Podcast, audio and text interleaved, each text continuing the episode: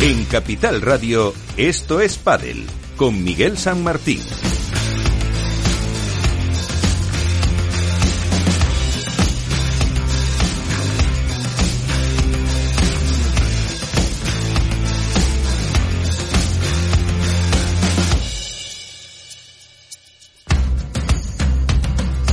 Muy buenas, eh, ya estamos aquí, otra temporada más, los pesados del pádel para animarles pues las noches de los eh, martes en Capital Radio y cuando quieran a través de los eh, podcasts que pueden encontrar en cualquiera de las plataformas, en Evox, en Spotify y por supuesto en la propia página web de Capital Radio. Una temporada en la que estamos en la era post World Padel Tour. Empieza la era Premier y también puede ser o no el de Ultimate Padel Tour, ese nuevo torneo que eh, va a comenzar ya enseguida en eh, La Coruña y con muchas eh, parejas inscritas, con chicos, con chicas. tenemos, por ejemplo, Marta Talabán, Lorena Rufo, Carolina Navarro con Marina Guitar, La Portu con Bea Caldera como primeras y en chicos, pues la novedad del Torito Aguirre, Beluati con Fernando Ezcano, Javier Rico con Juan Luesbri, etcétera, etcétera. Y veremos qué da de sí o no. Hablaremos de rupturas, que no ha empezado la temporada y ya tenemos eh, algunas. ¿Qué pasa con las eh, marcas que están perdiendo muchos jugadores? Había otras base de algunas que prácticamente se quedan sin ninguno, a otras que están acumulando mucho.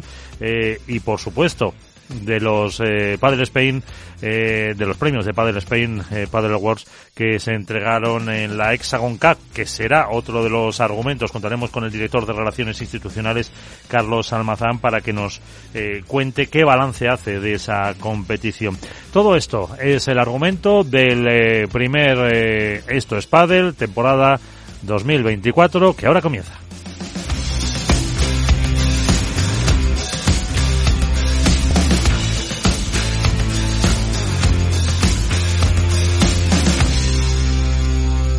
Esto es Padel.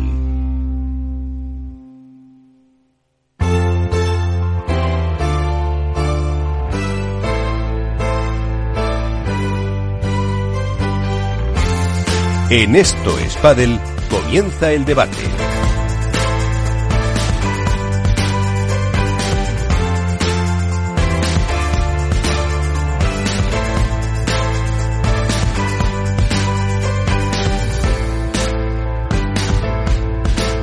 Debate que abrimos a esta hora, luego esperemos que se incorpore algún compañero más con eh, Álvaro López, Padre Spain, ¿qué tal? Muy buenas.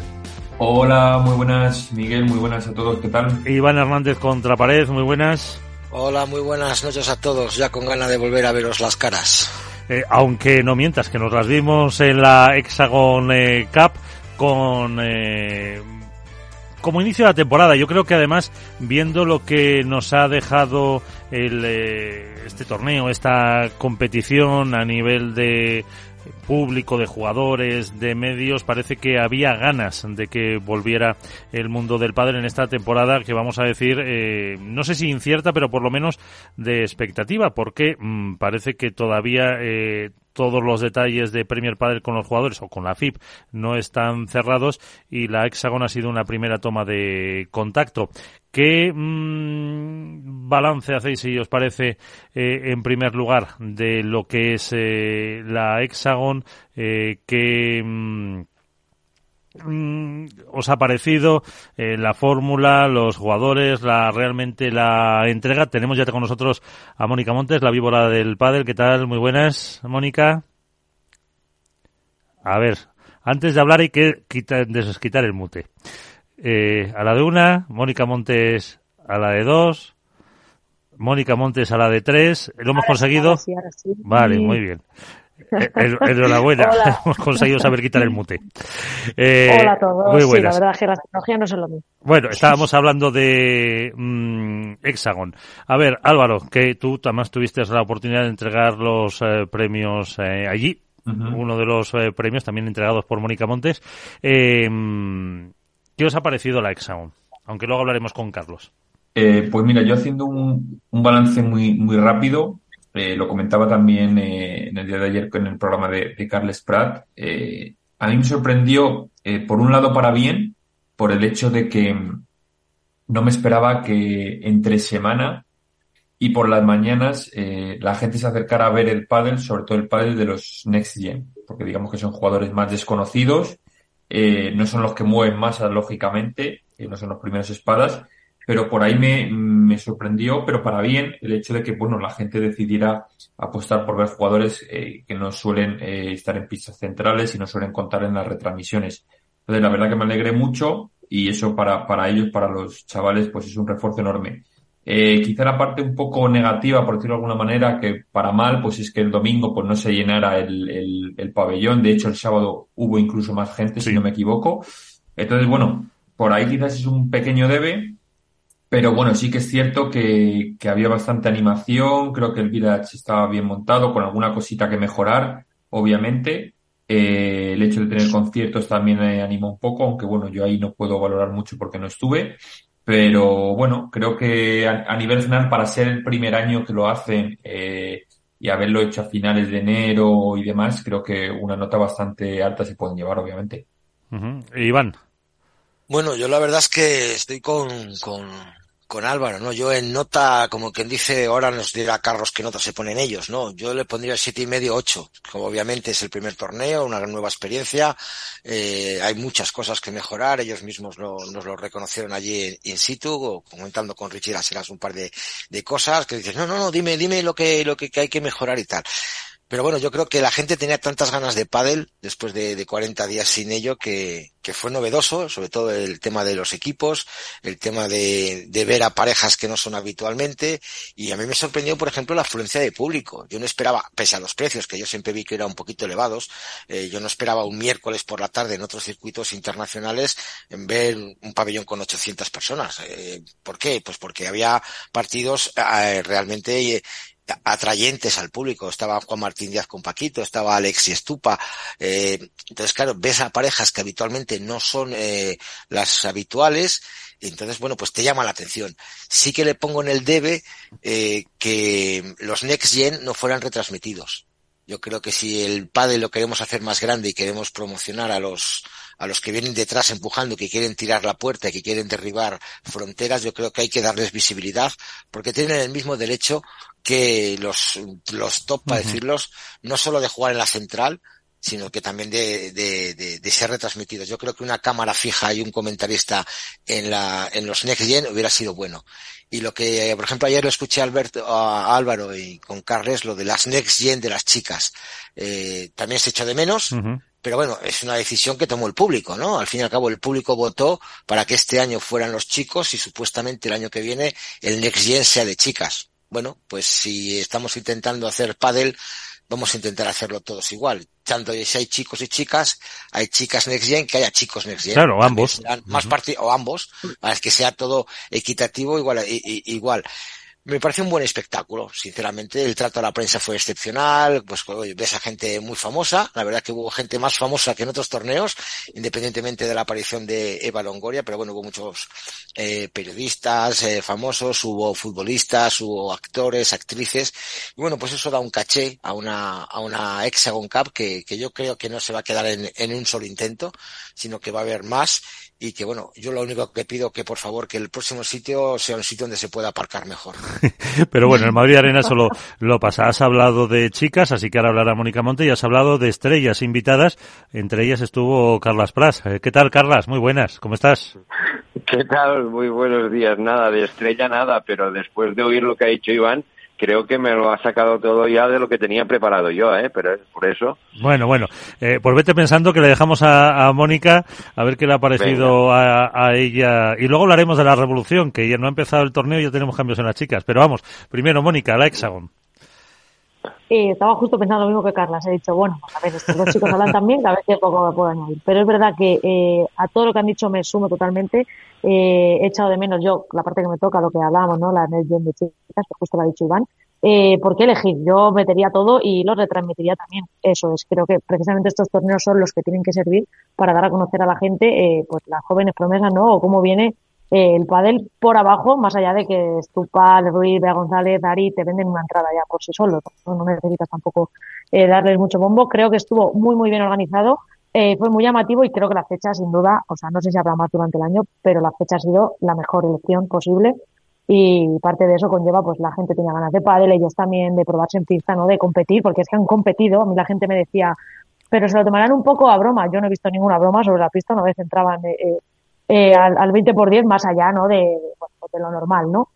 Al ser un torneo un poco así distendido. También eh, una cosita o a mejorar o una cosita que yo pondría sería el que las parejas que se inscriban no fueran pareja eh, en la competición, como ha podido ser pues, el caso de Marta y Yema, que hasta entonces eran pareja, o como ha podido ser Alejandra y, y Tamara, que van a serlo, ¿no? Creo que eso habría que intentar eh, que no fuera la pareja que es actual generaría todavía más atracción y, y, un poco lo que se busca, ¿no? Que es pues, que las jóvenes salten a la pista acompañadas de una de las grandes, por así Ya, pero como fueron elegidos eh, por draft, ahí no puedes Claro, hacer por nada. eso te digo que sí, pero bueno, a lo mejor haberlo hecho de tal manera bueno, que sí, no se sé, puede cambiar. de otra sí, manera se, o se puede Sí, cambiar bueno, se, puede, se puede cambiar igual que Juan Martín, a Juan Martín no fue elegido por draft, fue elegido por la propia con CAF para aprovechar la- el despedirle. Pero el resto, lo que tú dices, estoy contigo. Lo, lo bonito sería eso, y pero bueno, ahí está la elección. Pero bueno, para que- ser un, un- no te preocupes, para hacer un primer torneo y una primera apuesta creo que el formato está muy bien, eh, está muy chulo, los jugadores además estaban pues también yo creo eh, muy divertidos, ¿no? El momento equipo que les estuvieran a todos detrás de los banquillos, alentando, animando. A mí personalmente he disfrutado mucho y, y lo que digo, que al final también tenía una buena fanzón, yo creo, con, con esa música en directo, con la pista 2, un montón de activaciones, o sea que era un, un sitio para ir. Así que también otro pero sería las entradas de fin de semana, que como han dicho los compañeros, se veía bastante más vacío, pero claro, el precio era bastante más elevado. Entonces, sí, si Claro. queremos generar un poco que se llene, pues hay que bajar un poco. Carlas, le puedes interrumpir que si no, no te dejan hablar, ¿eh? No, Ya me callo. por favor. Yo, tanto Mónica como Iván, ah, yo también, todo, con lo que dicen, yo estoy totalmente de acuerdo. Me gustó mucho el ambiente que había en los bancos, ah, el hecho de ese, eh, en plan ah, Copa Davis, ¿no? De, lo, de la pareja que estaba en pista con el entrenador y por la parte de atrás el resto del equipo. La verdad que me gustó mucho el ambiente que hubo. ah, luego también celebrando, animando. La verdad que fue muy, muy interesante. Ah, me sorprendió porque la verdad que yo era un poco escéptico de que cuando iba a Madrid a ver lo que viviríamos en esa hexagon. Ah, como decía Iván, sorprendido de que un miércoles por la tarde, ah, entre semana laborable en Madrid, en una zona que es difícil de aparcar, pues hubiese mucha gente en la grada, la verdad, tanto miércoles, jueves, viernes, luego pincharon un poquito más en ese domingo de las finales, pero la verdad que en general yo ayer lo estábamos valorando a nivel de puntuación, para mí siete y medio ocho, un notable, notable alto, vale, siempre hay cosas a mejorar, por ejemplo, eh, en la zona Villas, ah, cuando una vez pasabas ya los stands oficiales, que había una parte donde estaba la tienda oficial de la Hexagon juntamente con la gente de Padel VR, Pa- Palas para Todos, aquella zona la veía un poco más fría y sé que sí que es verdad que me sorprendió que, que una marca como Mau, que, que era uno de los principales am, marcas y sponsors del torneo, tuviese únicamente dos barras muy simples. Sí que es verdad que había dos zonas más pequeñitas de activación luego,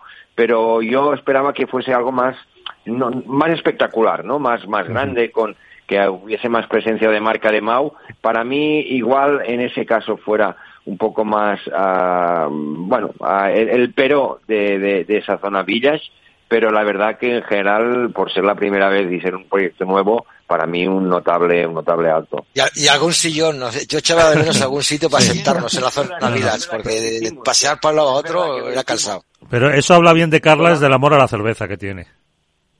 No, la verdad que no, yo soy de Clara, ¿eh? Yo soy de Clara y, y, y me tiro para casa. Yo soy más de, de Dambier y de Estrella Damm, pero bueno, que también, pues unas Dam, unas, unas Mau también las compartimos y como dice Iván, ¿eh? También una zona para poderte sentar que también se agradecería para poder estar charlando. Acá había unas mesas altas, pero no había ni taburetes, no había sillas, no había nada, con lo que sí que se agradecería pues una zona así para poder eh, sentarte. Bueno, que al final, el, el día que, que comimos juntos también hay que decirlo los del programa, todos eh, comiendo con agua y el único cerveza yo. también hay que decir todo. Bueno, están, los que somos sanos y deportistas. Y bueno, no hables tú de sano y deportista que comiste un poco. te, comiste mi segundo plato, Álvaro. He de decir eso fue, eso fue el primer día, que luego fui dos días más, Mónica lo puede decir, al mismo sitio y comí al final eh, cayó, el cachopo. Cayó el cachopo al final, madre mía. dos días, dos días. ¿Dos cachopos te tomaste? Correcto. Dios mío. Eso, menos mal que no le tuvimos que invitar. Eso te va a decir. bueno, eh, de todas formas, eh, ¿alguna consideración más de la, de la Hexagon? Lo dejaremos luego para, para Carlos eh, Almazán. Empieza la temporada. Eh, la primera post, se supone, World del Tour, empieza Premier Padel, que luego analizaremos con la prueba en Riyadh, en la capital de Arabia Saudí, pero empieza también un nuevo circuito que mm, sorprendía porque mm, conocíamos de su existencia hace relativamente poco tiempo, con una mm, pues no mala cantidad de pruebas, con unos inscritos que ya he dicho, creo que van pues cerca de 40, eh, 20 parejas, 40 personas en la categoría masculina, no sé las eh, femeninas, pero que, ¿qué podemos esperar de este circuito que Iván eh, ha ido contando cosas en, sus redes, en Contrapared, eh, de, lo que podemos esperar de esta prueba y de quién está detrás de este torneo. Bueno, a ver, yo este no me circuito. Sí, sí, yo no me quiero apuntar ningún tanto. Yo creo que tanto Carles Prats como yo hemos sido los únicos que hemos tenido un poquito más de acceso a este circuito, eh, el que nos contactaron con nosotros para publicar estas informaciones que luego se han ido desvelando por otros medios y otros medios de comunicación. Pero el tema es que, bueno, ya lo dijimos y en las redes sociales está detrás un grupo inversor mexicano que se llama Philip, y, eh, grupo mexicano compuesto por gente bastante potente como Netflix, Amazon, Seguros Nazca y Yaxo. Me parece que son unas de las mayores aseguradoras del mundo de, eh, de Latinoamérica. Y que bueno, pues que vieron un nicho ahí, Miguel, en el sentido de que vieron que España, una de las potencias mundiales de pádel, se quedaba sin un circuito, como quien dice, profesional.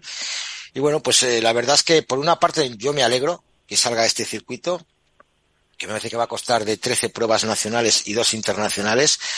Y lo único que sí que estoy echando en falta un poquito más de comunicación en el sentido de que no es normal que un circuito empiece la semana que viene, el día 10, y todavía haya gente que no sepa eh, de qué va este circuito, que solo se haya guiado un poquito por dos dosieres que se hayan enviado y que y que no sepamos, por ejemplo, eh, eh, las ciudades que van a que van a, a, componer este este torneo, porque muchos jugadores tienen que organizarse sus viajes. Entonces, por una parte, me alegra muchísimo. Eh, yo espero estar en alguno de estos torneos. Hemos contactado ya con Ultimate Padel Tour a ver si pueden estar aquí presentes en la radio el próximo martes.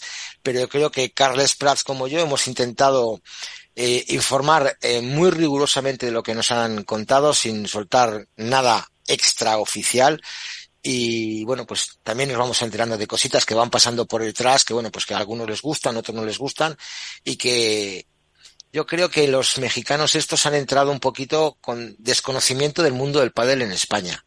Y lo digo como opinión, ¿no? Ellos han visto el nicho, se han metido aquí, vamos a lanzar este producto y han ido cogiendo cosas de un sitio, cosas de otro, para, para intentar hacer un producto pero que a lo mejor les falta ese conocimiento que creo que los inversores españoles son donde tienen que intervenir y poner un poquito de calma y de sosiego y de, y de buena elección, tanto, eh, yo que sé, eh, en organización, en instalaciones, en comunicación, que bueno, esperemos que, que, poco a poco y veremos el primer torneo cómo sale, cómo se retransmite. He visto que las entradas, por ejemplo, son muy baratas, 13, 15 y 20 euros son bastante baratas y que, bueno, hemos visto que hay muchos jugadores, eh, como tú has nombrado, Tolito, Miguel Lamperti, eh, Beluati, eh, Pincho Fernández, están metidos ahí, pues bueno, pues que podemos ver una calidad buena de pádel y en chicas pues también hemos visto, como dice Mónica, hemos visto gente, Marta Talabán, Marta Borrero, que podemos ver buen nivel de pádel y a ver lo que, lo que sale. Ya veremos a ver si quiere decir a, añadir algo más Carles, está en su derecho. Carlas. No, Iván hoy está que lo que lo borda todo, aquí dando la información perfectamente, únicamente concretar Bueno, como siempre, por eso está aquí en el programa, lógicamente, es un asiduo. Ah, únicamente concretar que no son ah, propiamente este grupo inversor ah, mexicano, no son esas empresas que hablaba Iván, sino que son CEOs de esas empresas. Quiero decir, el grupo inversor está formado por CEOs de Amazon, CEOs de Netflix, pero que no son propiamente las empresas que lo hacen, que lo hacen una inversión, a, una inversión a título personal.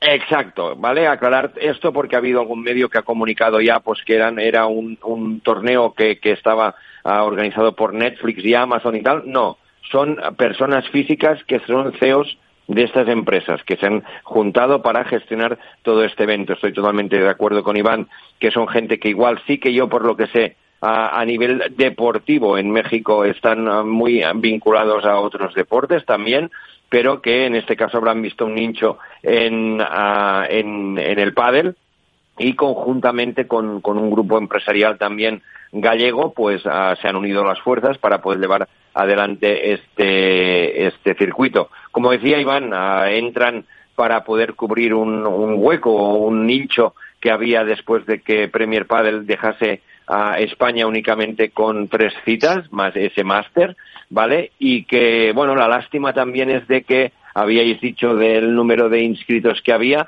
ahora mismo creo que lo he mirado yo hace un rato y creo que de parejas masculinas estaba alrededor ya de 40 parejas masculinas, uh, perdón, confirmo 36, Ajá. ¿vale? Y en chicas, en, en chicas creo que eran 16. a ver, no, perdón. sí, he visto yo 40, he dicho 40 personas 20, y en 40 20, parejas. Vale, la cuestión es de que también comentar que se da la casualidad que este inicio de este primer torneo en, en A Coruña coincide este fin de semana también con el Campeonato de España de equipos de primera. ¿Qué quiere decir? Que hay muchos jugadores, uh, no tops, sino más, más de segunda línea, que, que han dado, pues, uh, se han comprometido con varios equipos para jugar este Campeonato de España por equipos de primera, que dura del viernes hasta el domingo y eso impide a que posibles jugadores que lleguen a la final del domingo puedan participar de, de esta primera cita del, del, de Ultimate Padel Tour.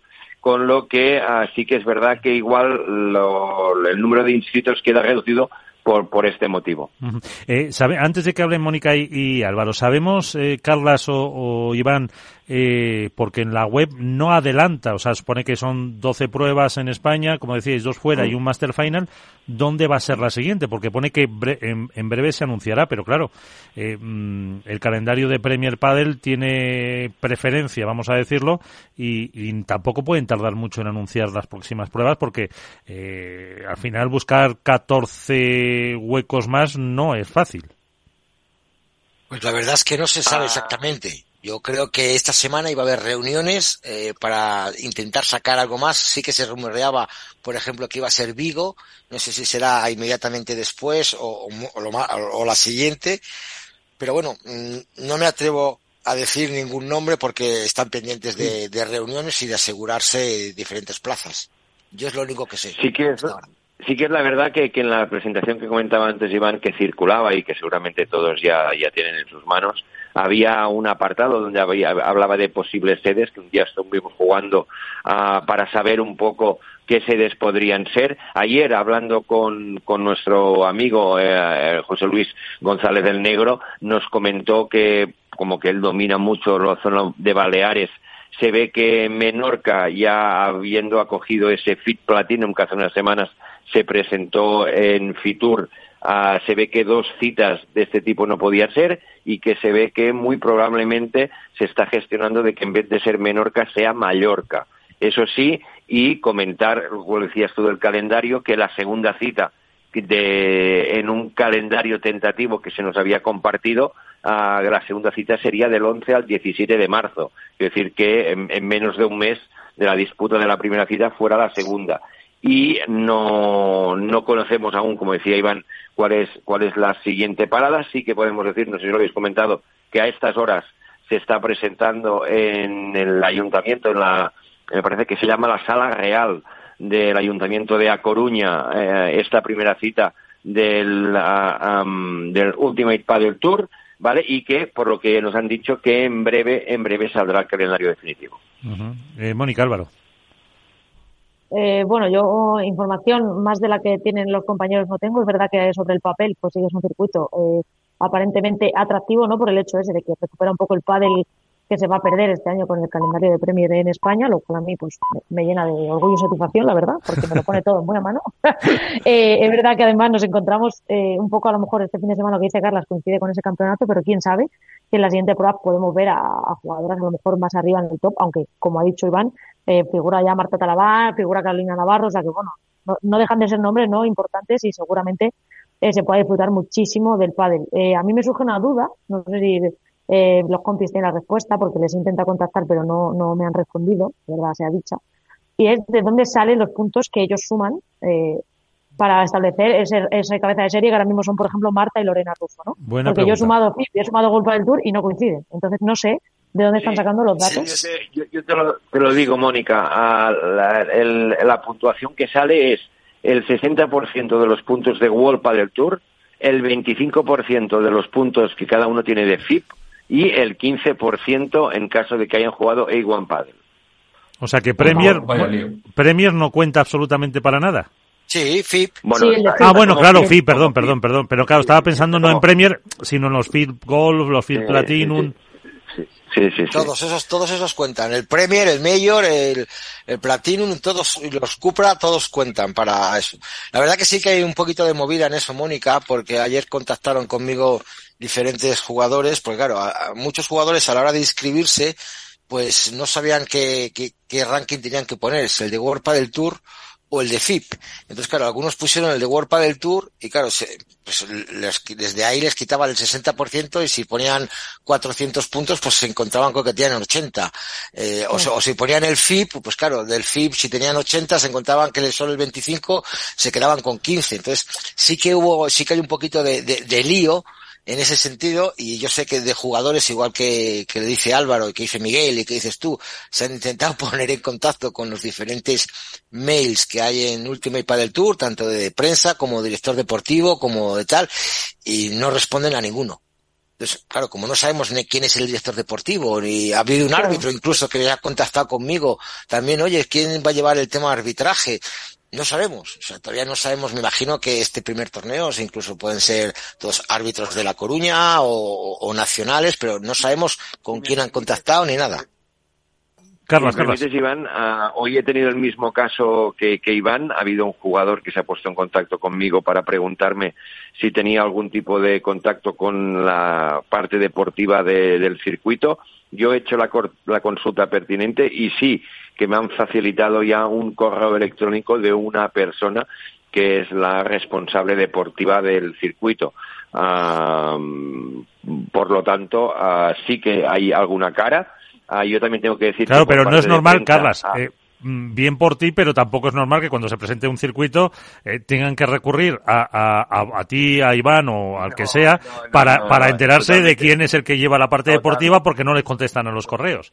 Correcto. To- Totalmente de acuerdo que, contigo, ¿eh? pero también ah, hemos visto que, como dice Iván, esto hace 15 días, tres semanas que ha aparecido, ¿no? Con lo que supongo que todo ah, pues van a salto de mata. Ah, sí que es verdad que yo pienso que no es una cosa hecha o preparada de las últimas semanas, sino que esto lleva ya un cierto tiempo haciéndolo, ¿vale? Porque yo entiendo que poder reservar la Expo Coruña para poder hacer un evento de esto no va de un día para el otro. Yo entiendo que tienes que tener un tiempo am, importante para que te lo puedas reservar, ¿no? Ah, pero sí, sí, que es verdad que quiero decir que dentro de la propia página web podría haber puesto ah, departamento de prensa, correo tal, departamento de deporti ah, de competición, correo tal. Pero, pero bueno, que yo esto es muy nuevo, muy reciente. eh, creo que han tenido que correr más de lo esperado y, y que bueno, que la cuestión es que vamos a ver También a mejor, esta Carles, que no se esperaban, no se esperaban este recibimiento de, de- de tanta gente apuntándose en un principio, porque claro, ellos tenían la sospecha de que la gente fir- tenía firmado con un contrato con Premier o que no podía en el tema de la exclusividad y yo creo que, bueno, hay que felicitar a las, a lo mejor a las dos, tres primeras parejas, tanto masculinas como femeninas, que se lanzaron a inscribirse, que luego ha sido el empujón para que se apuntaran más, pero cierto es, eh, es lo que digo yo. Falta un poquito más de comunicación, un poquito más de, de, de, saber hacer, y yo creo que ahí los inversores españoles, por decirlo de alguna manera, o como veo en la página web, se puede ver en la página web del circuito, la Federación Gallega, que es uno de los partners o uno de los organizadores, ahí tiene experiencia y tiene que, que saber manejar estas situaciones.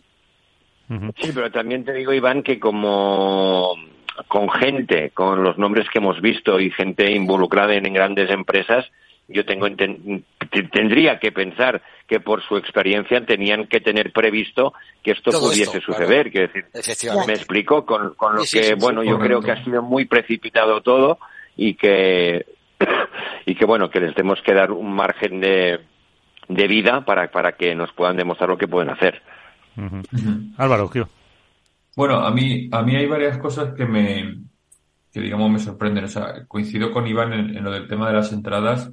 Eh, lógicamente, y con todos los respetos, al no tener las primeras espadas, pues las entradas tampoco las puedes poner a un precio que las podrías en un World del Tour en un Premier Padel normal. Eso es lógico porque si no la gente eh, ya de por sí, o sea, no, bueno, pero invita a que vaya la gente. obviamente invita eh, y me, me, parece me parece muy bien, la verdad. Por otro lado, según me ha llegado a mí, creo que la semana que viene, el jueves o, por ahí, quieren, quieren hacer un encuentro, se supone, con los medios. Eh, supongo que será para explicar un poco el tema y demás. Entonces, bueno, ahí nos enteraremos de algo más. Y luego yo, sobre todo, me surge, más allá de lo que ha dicho Mónica de los puntos, eh, una duda que ayer se la trasladaba a Carles y quizá esto Iván me puede echar una mano porque el tema de federaciones domina un poco más. A mí me sorprende muy mucho que la Federación Gallega esté metida como patrocinador o colaborador o como entidad en este circuito, eh, teniendo en cuenta que se supone, eh, hablo desde el desconocimiento total, eh, que se supone que la Federación Gallega debería ir con la Federación Española y la Federación Española va con la Federación Internacional y por ende con Premier Padel. Entonces me sorprende que una federación territorial esté en un circuito que digamos es competencia o va a ser competencia del único circuito, como venden, eh, que vale para el ranking, que entrega puntos y demás. Entonces, eh, no sé, me, sorprende la verdad que está ahí metida la Federación Gallega. Oye, ole por ellos y que al final es, es un poco difusión del pádel y me parece, me parece muy bien, pero me sorprende por el hecho de que te digo, se supone que el único circuito que va a valer ahora es el de, Premier o el único oficial, según venden desde la internacional. Entonces, no sé eh, exactamente el papel que tendrá la, Federación Gallega, más allá de a lo mejor los árbitros y demás. No sé si van en ese aspecto me puede echar una mano. Mm, no sé exactamente el papel, aparece como patrocinador. No sé si luego dentro de, de, de la organización tendrá algo que ver o, o, dirigirá algo. Pero es como si te digo yo que, que tiene que ver la Federación Madrileña con World del Tour cuando en las presentaciones aparece el señor Pepelu o en la presentación de, del World del Tour de Valencia aparece Alfonso Monferrer. Bueno, pero una cosa es que esté invitado a una presentación y otra cosa es que aparezca como patrocinador o entidad colaboradora. Bueno, la federación también muchas federaciones. diferentes. Sí, pero al fin y al cabo muchas federaciones eh, regionales han colaborado por detrás de World del Tour a la hora de la organización, a la hora de recoger pelotas, a la hora de, cosas que luego no, no aparecían en el cartel y, y, ahora pues parece ser que aparecen. No sé, Álvaro, exactamente el papel que tiene la Federación Gallega, no sé si está formado por inversores o parte de la Federación Gallega está metida ahí, pero no te puedo no te puedo decir absolutamente nada más porque no lo sé. Entonces no me, atrevo. Bueno, vamos a, luego si eso seguimos hablando de este nuevo torneo del Ultimate. Un segundito, Carlas, porque eh, saludamos a Carlos Almazán, el director de Relaciones Institucionales de la Hexagon Cup. Eh, Carlos, ¿qué tal? Muy buenas, gracias por acompañarnos. Unos minutos, ¿cómo estás? Carlos. A ver, Carlos, ¿nos escuchas? Te estoy viendo a través del enlace de Zoom. Está muteado. Carlos. Carlos. Está en el espacio. No, yo creo que muteado no está, lo que pasa es que no nos debe de oír. No nos oye, igual no. A ver.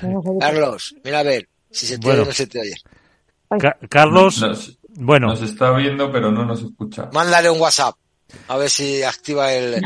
Ahora intentamos. Pues eh, mientras Carlos eh, Almazán nos escucha, eh, Carlas, ¿para qué ibas a decir? Que te he interrumpido.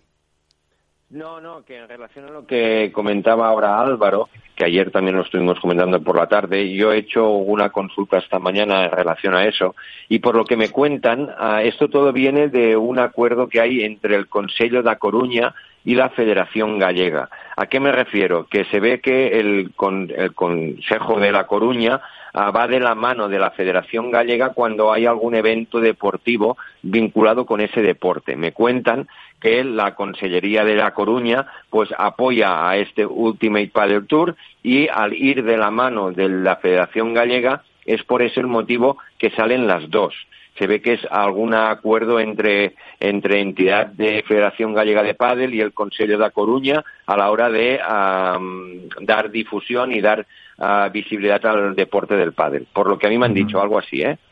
Vale, vale. Pues, pues, ya sabemos algo más. Gracias, Carles. Muy bien. Eh, vamos a ver ahora eh, si ya conseguimos eh, conectar. Ahora sí que está muteado, Carles. Carlos Almazán está muteado. Con Carlos Almazán, director de Relaciones Institucionales del Hexagon. ¿Qué tal, Carlos? Muy buenas. Buenos días, ¿cómo estáis? Ahora sí, ahora te escuchamos. Muy bien. Eh, estamos pues... problema eh, técnico. como eh, escuchabas a Carlas Prats de Padel 20, Iván Hernández contra Pared, Álvaro López de Padel Spain y Mónica Montes, la víbora del Padel. ahora estamos hablando de este nuevo torneo, el UPT, que comienza en La Coruña. Y la primera parte hemos estado haciendo balance de, de la Hexagon, que los seis tuvimos oportunidad de, de, estar allí. además, con esa entrega de los premios de Padel Spain. Em, un par de días después de que finalizara, eh, ¿qué balance hacéis dentro de la Hexagon, Carlos? Bueno, pues lo primero, gracias por, por comentar y por haber asistido esos días a, la, Hexagon Cup. Eh, el balance, la verdad, es que es positivo.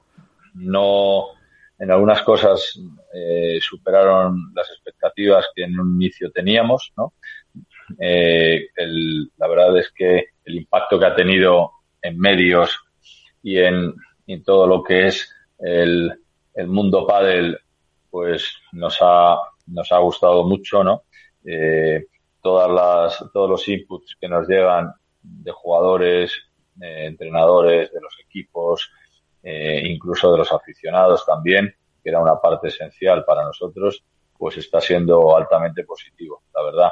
Yo creo que yo creo que ha sorprendido más que a nosotros le ha sorprendido a mucha gente del padre, ¿no? Eh, el, desarrollo de, de la Hexagon Cup. Sí, yo la verdad que reconozco que, y lo he dicho en estos micrófonos, que era un poco, pues no sé, escéptico con el, a lo mejor el compromiso de los jugadores, el formato, y la verdad que he tenido que mm, rectificar mis palabras, lo hemos comentado, los jugadores se han entregado, los jugadores han esforzado, eh, a la vez han dado espectáculo, estaba muy bien eso de que pues el resto del equipo estuviera ahí eh, apoyando al resto mientras eh, competían y, y, y que además el público ha respondido. No sé si tanto o no como, como esperabais eh, vosotros, eh, Carlos. Bueno, a nosotros nos hubiera gustado un lleno absoluto, pero ha habido momentos en los que la verdad estaba mm, pues a un porcentaje eh, de máximos casi, ¿no? O sea, al, al, final han pasado 28.000 personas por allí, ¿no? Y la verdad es que, y respecto a lo que dices de los jugadores, yo creo que ha habido muchas muestras eh, de, que, de que se han entregado porque bueno, son unos, unos grandes profesionales, ¿no? Y hay muchos partidos en los que hemos visto que, bueno, pues de, tirarse en plancha por una bola como, como jugarse el físico en, en algunos puntos, ¿no?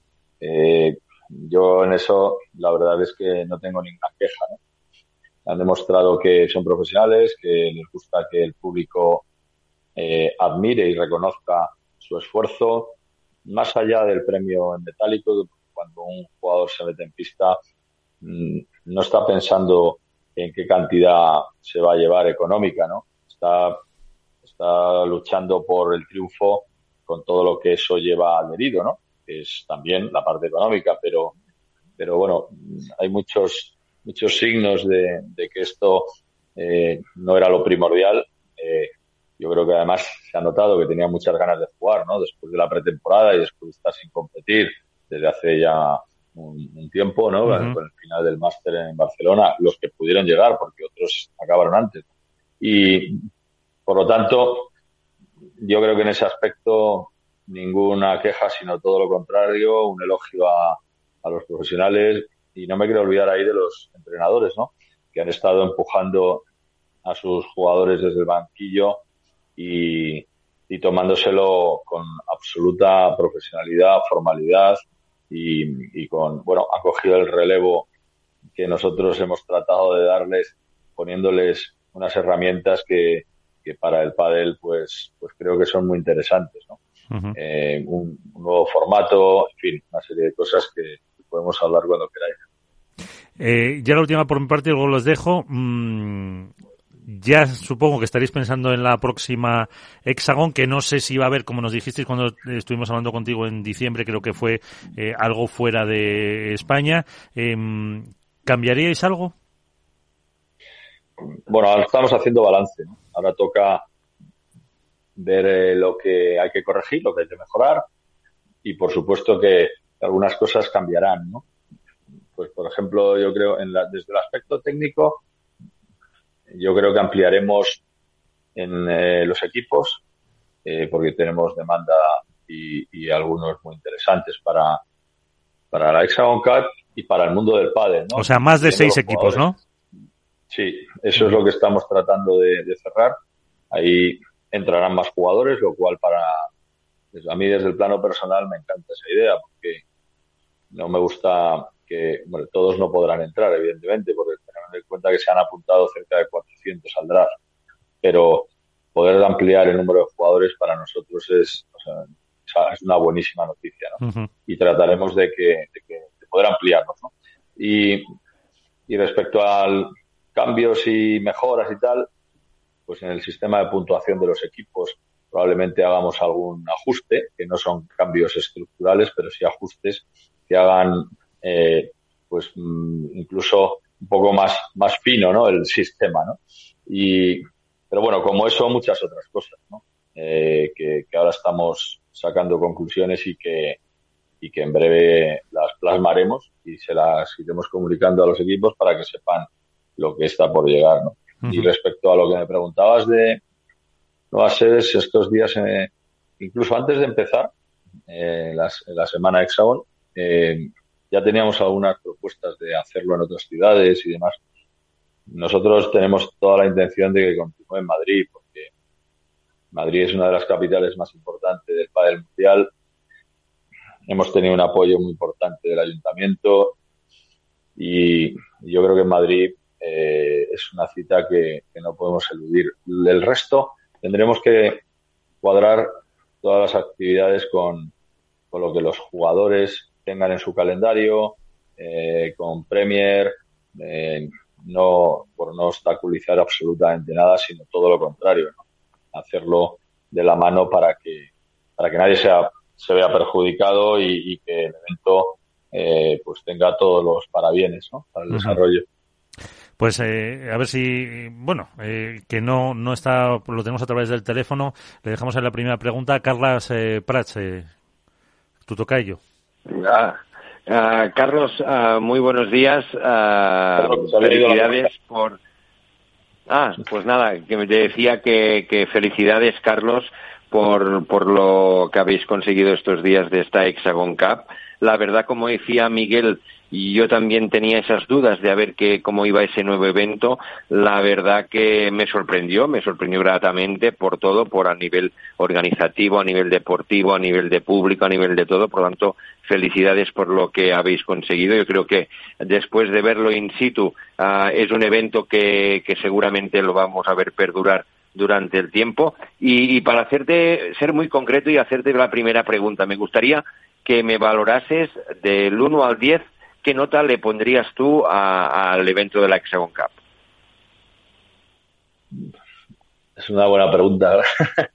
eh, pues es una buena pregunta, sobre todo que somos conscientes de que hay cosas que mejorar, pero la nota media yo pondría un notable. Eh, te adelanto, sí. por si luego escuchas el programa, eh, la parte de antes, eh, de, de, notable alto no ha bajado la nota que le han puesto los compañeros, ¿eh, Carlos? Ah, muchísimas no, gracias. No, pues mira, no estabas, no estabas tú delante, por eso te lo digo. Mónica. Pues, Bueno, pues yo lo primero, eh, Carlos, como me sumo a esa enhorabuena y a esa felicitación, porque yo creo que eh, iniciativas así son las que necesitamos un poco, ¿no?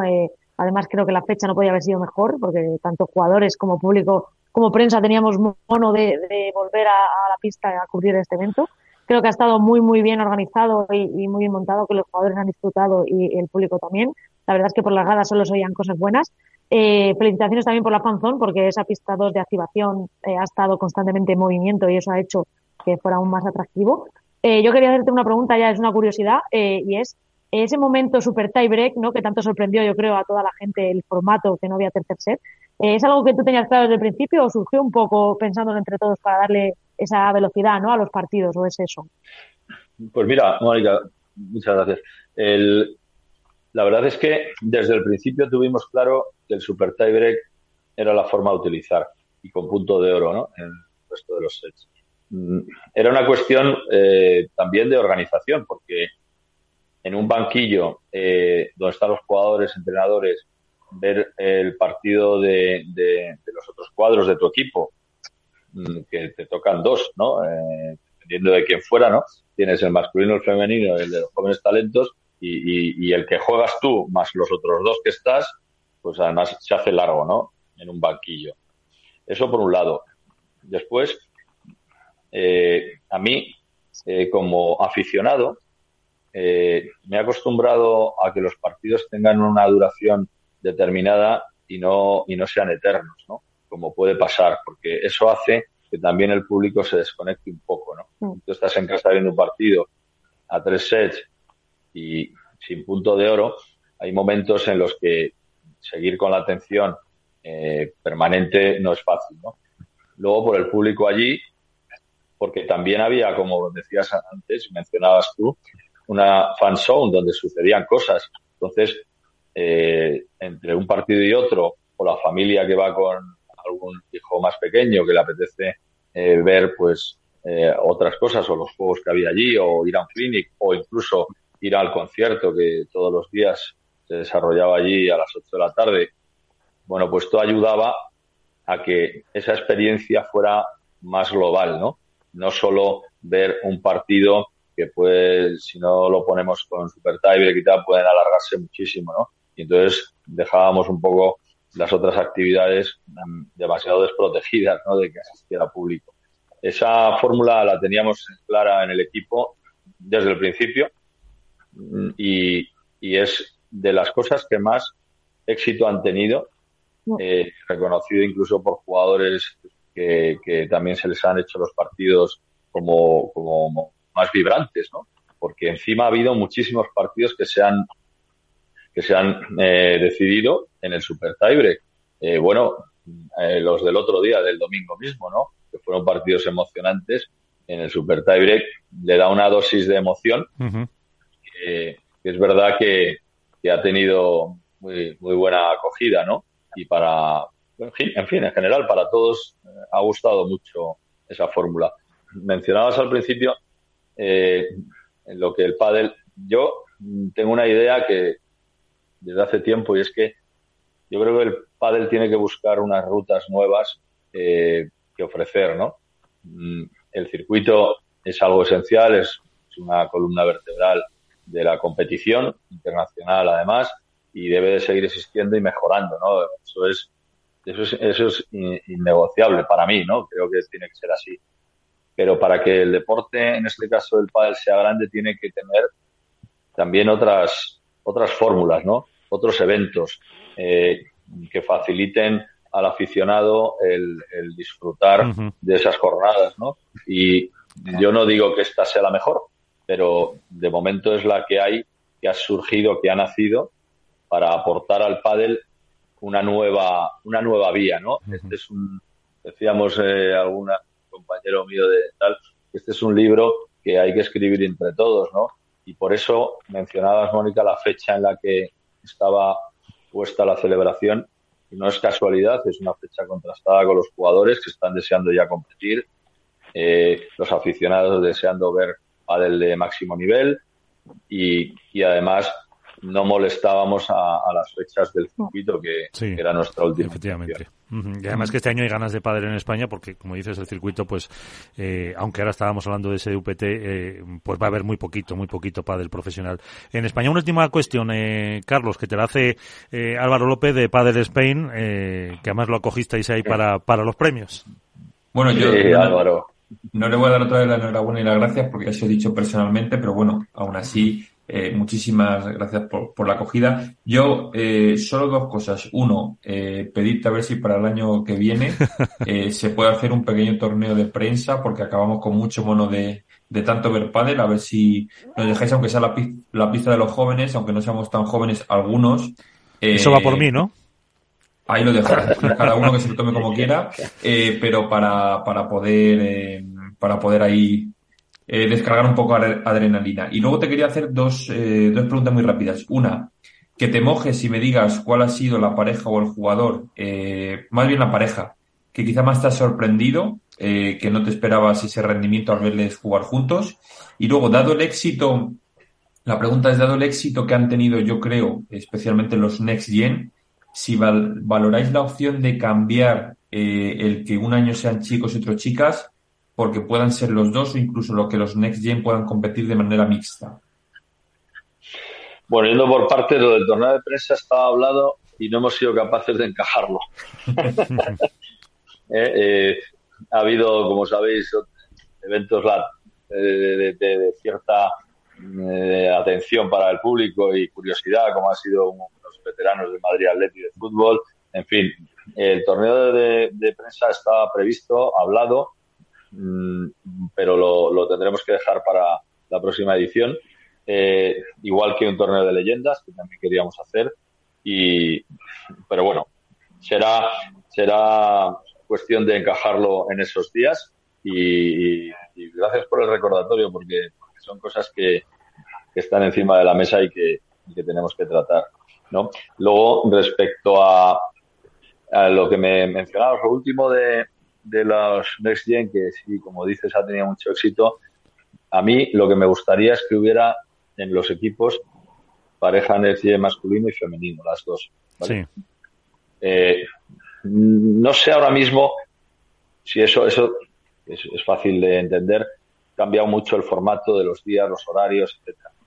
Eh, no sé si será posible, pero nos gustaría, nos gustaría hacerlo. No, me, no soy tan partidario de la fórmula de los mixtos, ¿vale?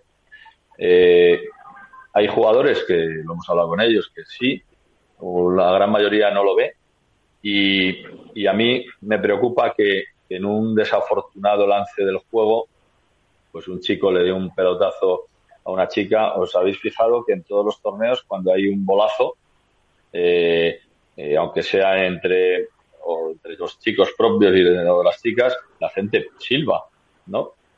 Y como si hubiera sido la dado aposta, ¿no? entonces, se crea ahí una situación que a mí me parece que es incómoda para el jugador, ¿no? Eh, entonces, si en un lance del juego y motivado por, no todos, pero la mayoría tienen, digamos, una pegada más, más fuerte, más violenta, ¿no? Que, las chicas, eh, eh, pues imaginaros lo que puede ser, ¿no? que, ese desafortunado lance se convierta en que en una pesadilla para el jugador que si el público lo toma mal, ¿no? Entonces, yo lo digo claramente y abiertamente. a mí eso no me gustaría que sucediera ni por el bolazo que se lleva uno, ni por lo que el castigo que se pueda llegar a sufrir. Por lo tanto, la fórmula mixta yo la tengo un poco, lo tengo un poco en cuarentena. eh, bueno, estamos de acuerdo además en el, equipo en ese sentido. Y luego respecto a las parejas que me hayan sorprendido, bueno, incluso lo he hablado con alguno de ellos. Hay jugadores, fíjate, pero más que parejas en sí, te diría que hay jugadores como Alex Ruiz, que se lo dije a él, que me parece que ha empezado la temporada con un nivel espectacular, ¿no? Mm, los últimos torneos que le vi no, no me parecía que estuviera a ese nivel, ¿no? Y sin embargo aquí ha jugado eh, de manera espectacular. Impresionante, sí. Y, eh, también Juan Tello. Juan Tello me ha, me ha gustado mucho más que ese final de temporada, ¿no? O durante media temporada que hizo y, y, lo, le vi y me dijo que es que estaba muy a gusto jugando, tal, más allá de jugar con Dineno, que, que Dineno mm, es, no sé si llamarle Superman o, qué, ¿no? Mm, me parece que el nivel que tiene Martín actualmente es muy difícil de igualar. Eh, es un, es, es, un, es un jugador que ha crecido sobre lo que parecía que era imposible, ¿no? Crecer más.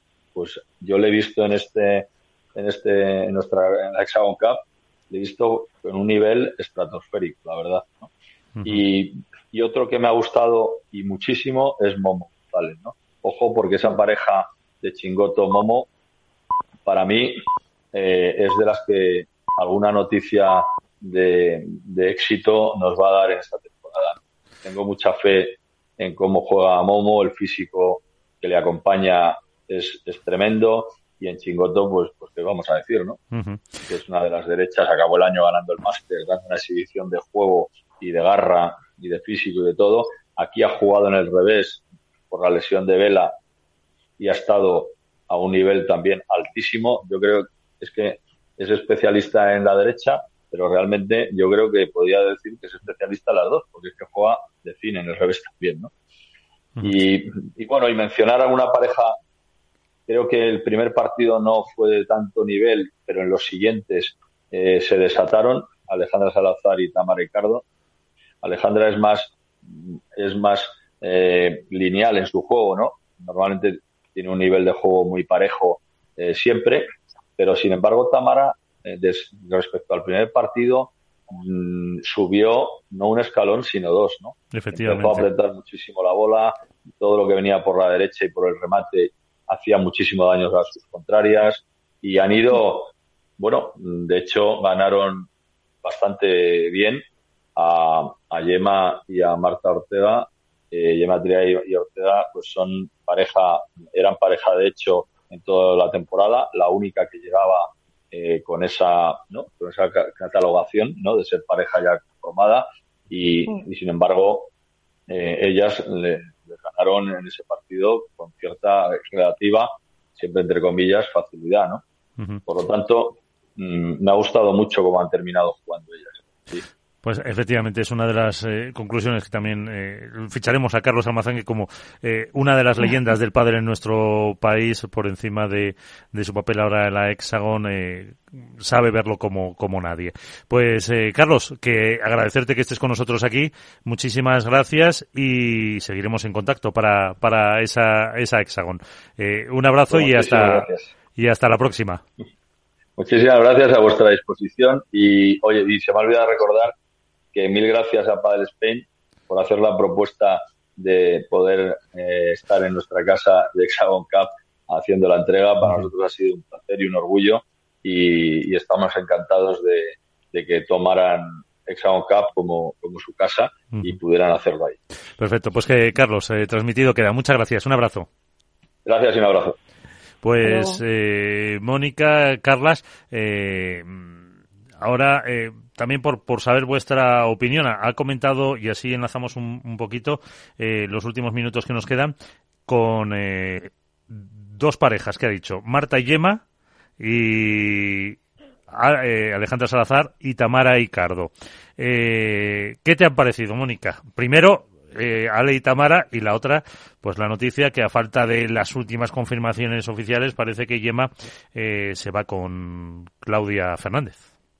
Eh, eso es, pues. Ay, perdón. no, no, no, es por eso. Que, ah, ¿Qué te parece? A mí me gustó, la verdad, la pareja de, de Alejandra y de y de Tamara. Te, te contaba una, una cosa, no sé si puedes ver que en un acto que estuvimos con algunos de los que estamos aquí con, con Tamara en, en, en, diciembre nos preguntaba, perdón, con Alejandra en diciembre nos preguntaba con qué pareja la veíamos y alguno, eh, pues le decíamos que dentro de la oferta del mercado, eh, pues eh, Tamara era su, su objetivo natural y al final parece que se ha confirmado y parece que pueden tener buenas expectativas.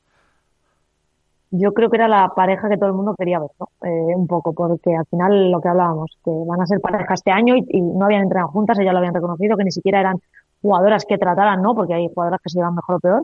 que ni siquiera se conocían más allá fuera de la pista. Bueno, antes de seguir con esta pareja, que no me lo has preguntado, pero ya te lo quiero decir yo, creo que la mejor pareja, por eso de que no han jugado juntas nunca, y el mejor eh, desempeño que han hecho en pista han sido Paula José María y Alejandra Alonso, creo que han hecho un torneazo. Es verdad. En el, o sea, idílico. Pero bueno, al margen de eso, vamos con Alejandra y Tamara. Eh, creo, sinceramente, creo y espero eh, que Tamara eh, vuelva a ser esa Tamara de 2021, ¿no? A la que, que, nos conquistó a todos con esa agresividad, con esa confianza, con ese, eh, pues con ese ataque en la red, eh, aprovechando que tiene al lado a la mejor jugadora de, de toda la historia, ¿no? De una de ellas, del pádel femenino, que es una derecha consistente, sólida y que además está en un estado de, de forma que ha vuelto a la lesión increíble. O sea, creo que hicieron un partidazo contra Gemma y Marta, eh, en el que también habían juego muchas cosas, ¿no? En el sentido de que era la primera vez que se enfrentaban por esa separación. Eh, pero sí que mentalmente creo que Tamara tiene que, que, saber que es una oportunidad increíble. De hecho, se ha venido a vivir a Madrid, lo dijo, nos lo confesó en una rueda de prensa. Eh, ¿Por qué? Porque apuesta 100% por el proyecto y porque sabe que puede estar ante el, profesionalmente la mejor oportunidad ¿no? que ha tenido hasta el momento. Creo que tiene que aprovecharla porque tiene potencial de sobra. Ojalá recupere esa confianza y Alejandra es que creo que tiene, vamos, creo que hasta yo sería buena con Alejandra y esto es una aberración, pero creo que debe de ser, o sea, una pasada fuera y dentro, porque creo que Alejandra le puede aportar mucho a nivel de enfrentar esos partidos de, de cabeza, ¿no? También más allá de, del juego. Entonces creo que ha sido espectacular, más allá de que Gemma y Marta ya venían arrastrando, sí. no sé si crisis o no sé cómo llamarle, con esos últimos torneos o con resultados no alcanzados y las sensaciones no eran buenas y no lo han sido. Ahora, ahora, ahora hablamos de, de Gemma y de Marta. Carlas, ¿cómo ves tú a Alejandra y a, y a Tamara? Que, hombre, yo la, la, duda, fíjate que tenía ahí, cómo aguanta la presión Tamara, porque jugar con, eh, como dice la número uno del mundo, eh, no es fácil en el sentido de que eh, necesita y debe y quiere resultados.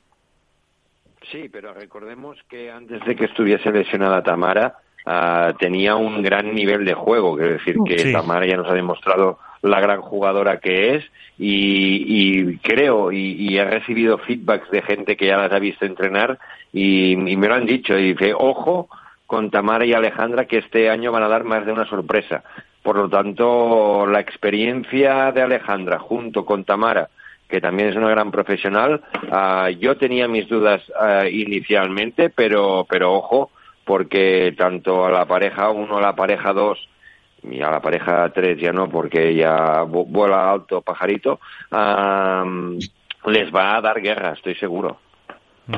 Eh, Iván, al margen de que luego nos cuentes alguna cosa, si se puede, nueva, eh, ¿qué te parece la, la, la pareja de, de, Alejandra y Tamara? Y ahora hablamos de, la, de las rupturas, de se les acabó el amor. Yo lo primero de la pareja de, de Alejandra y Tamara, voy a felicitar a Mónica así de sorpresa, porque creo que ha sido la que ha puesto el mote a Tamara Ricardo como la Wonder Woman. Sí, ¿verdad? Ahí, ahí hay que, es la nuestra Lalo Alzueta personal, Mónica Montes de los, de las chicas, para poner motes. También me gustó uno que dijo Jesús Mata, el Laticardo. Laticardo.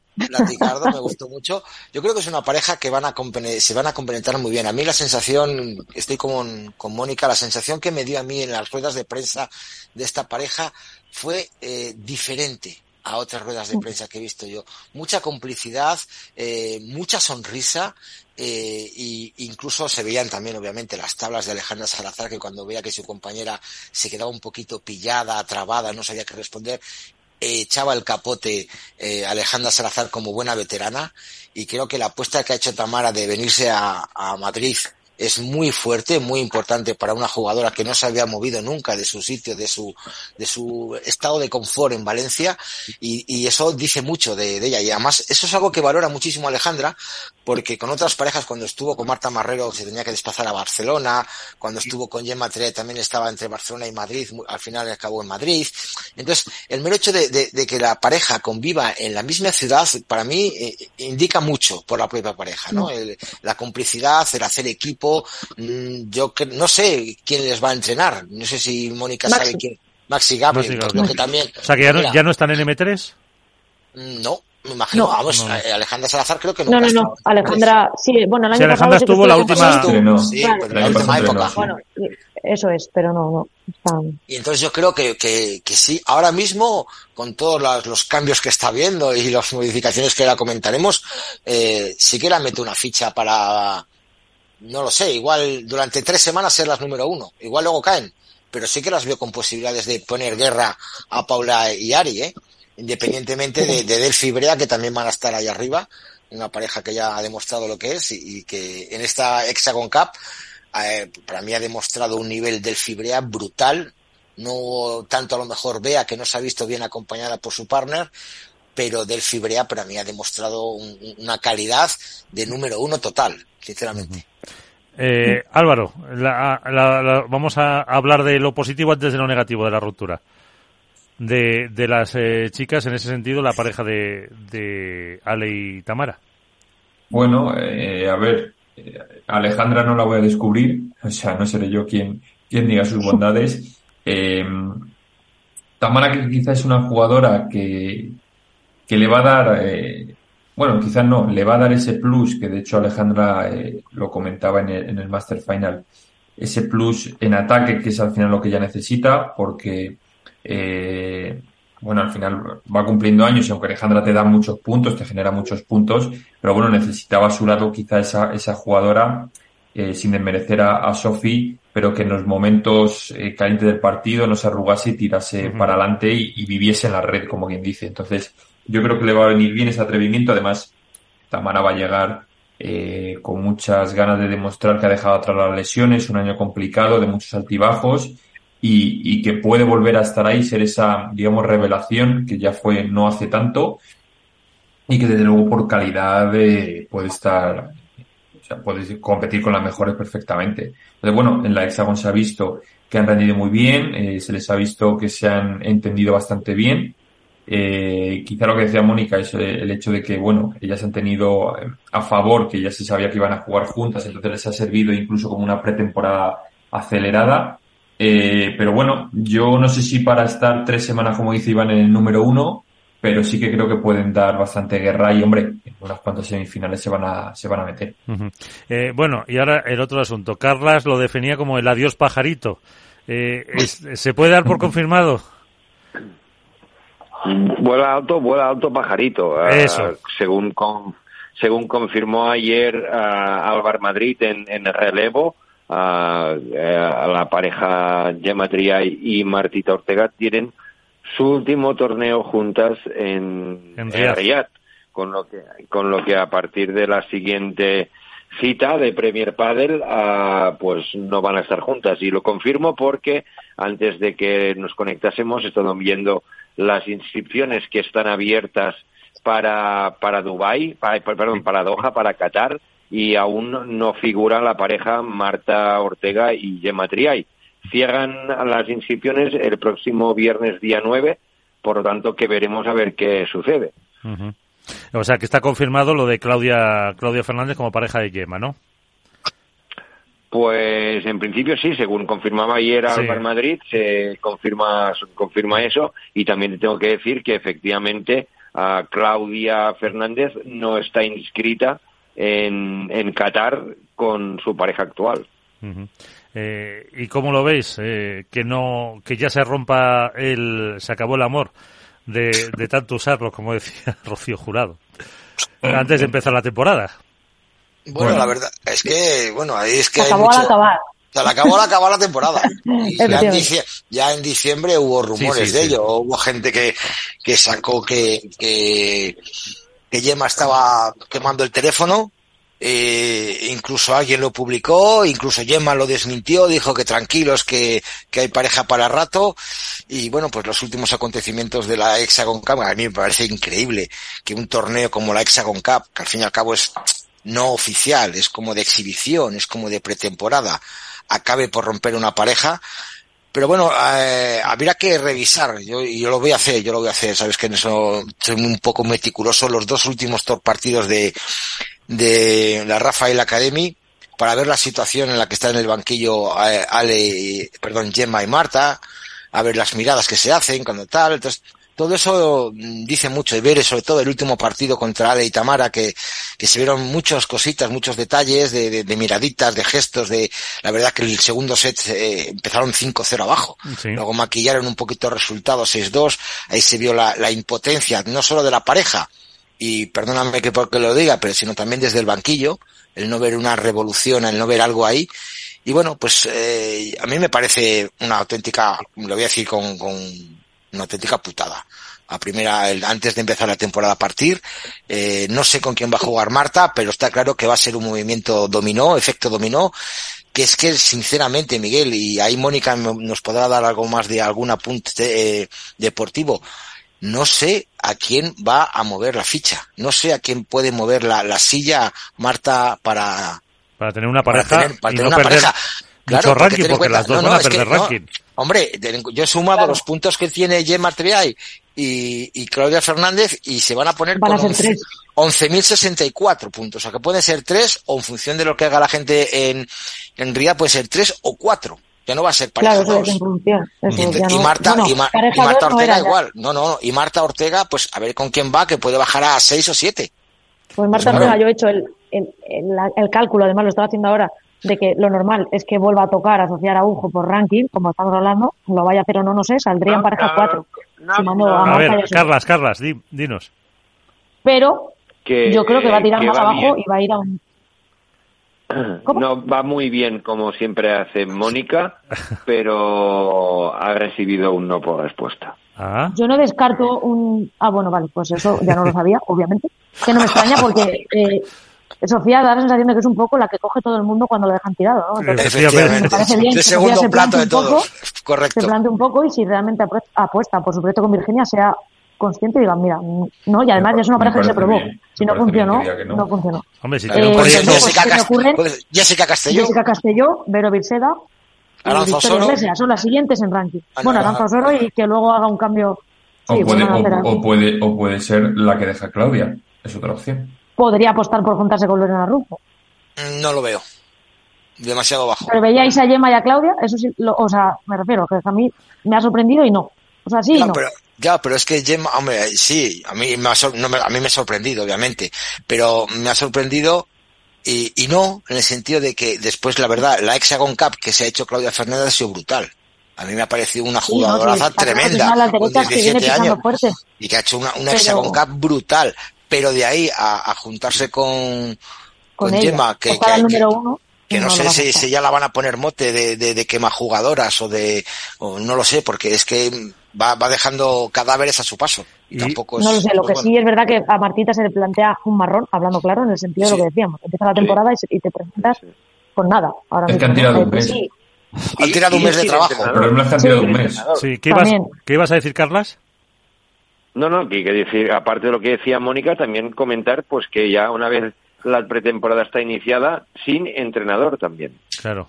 También, claro, eso es lo que os iba a preguntar yo, que si, claro, que al final entiendo que Rodri eh, es entrenador de Gemma y que ella es la que se queda un poco, Con, con él. Un poco, ¿no? supone. Porque una- Claudia Fernández entrará con Rodrigo Vide y Gemma, y Gemma Triay. Entiendo. Sí, Claudia, yo sé que además estuvo ya, ya estuvo con Rodri un tiempo, creo, antes, se No sé ahora con quién estaba, ¿eh? Pero bueno, Y- más allá de eso, el problema gordo viene con el hecho de que has tirado un mes, eh, ahora tienes que coger eh, Dos. Los encajes y las teclas eh, De otra pareja. torneo, torneo, no, torneo a torneo sin tiempo para prepararte. Efectivamente, con los. Entonces, eh, o sea, esta, esta decisión, si tú la tomas en diciembre, pues entiendo que es mucho más lógica que no ahora. eh, sobre todo teniendo en cuenta que no han debutado, porque si me dices, es que. Riyad han perdido en primera ronda. Eh, y- Álvaro, Álvaro, Álvaro, a Que Mónica. ya pasó, que ya Yo pasó. quiero ver el partido, el primer partido de Riyad decir, de Gemma y recordemos, Martita, ¿eh? a ver si va a haber un Last Dance, que ya me sé yo más de una pareja, que de repente gana el torneo. O, o, o, puede o ser. todo lo contrario, cae en O todo primera. lo contrario. Y la vuelta de las... Eh, alguna de las parejas se raya un poco, puede estar muy rayada y te dice, ahora te tiro, te tiro, sí. y te tiro el torneo abajo. Ya que perdemos, perdemos los dos. Vamos, que va a estar Iván pegado a YouTube para ver, las, ca- para ver las Anal- caripelas desde Voy la anal- mira, voy a analizar los golpes, los globos, las dejadas, las caritas. todo. Todo. De hecho, lo mismo se va hasta allí. Y os hago una estadística, Eso. fíjate lo que te digo. Porque, Carlas, sería una locura dos cosas que digo. O una de las jovencitas, jovencitas, estas de 16 años, como Andrea, o eh, la vuelta de las Martas. No, o Marta y Alejandra, Alejandra Alonso, Sí. también. Carlas, ¿cómo lo verías ahí. tú? Ah. A ver, ah, la verdad que después de la temporada que hicieron el año pasado Andrea Austero y Alejandro Alonso Ah, yo pensaba que podría haber sido alguna opción de que alguna jugadora las hubiese tocado. De la manera que yo he podido hablar con Andrea, yo creo que tienen un proyecto muy, muy, muy, muy, muy fuerte para poder continuar para adelante. Sí que es verdad que, que sería una oportunidad muy buena para cualquiera de las dos jugadoras que la pudiese tocar una jugadora de arriba, pero pero que lo que yo creo que no yo creo que no no sería de esta manera. Y creo como decía antes Mónica que el marrón que tiene Martita Ortega y que le ha quedado es muy grande.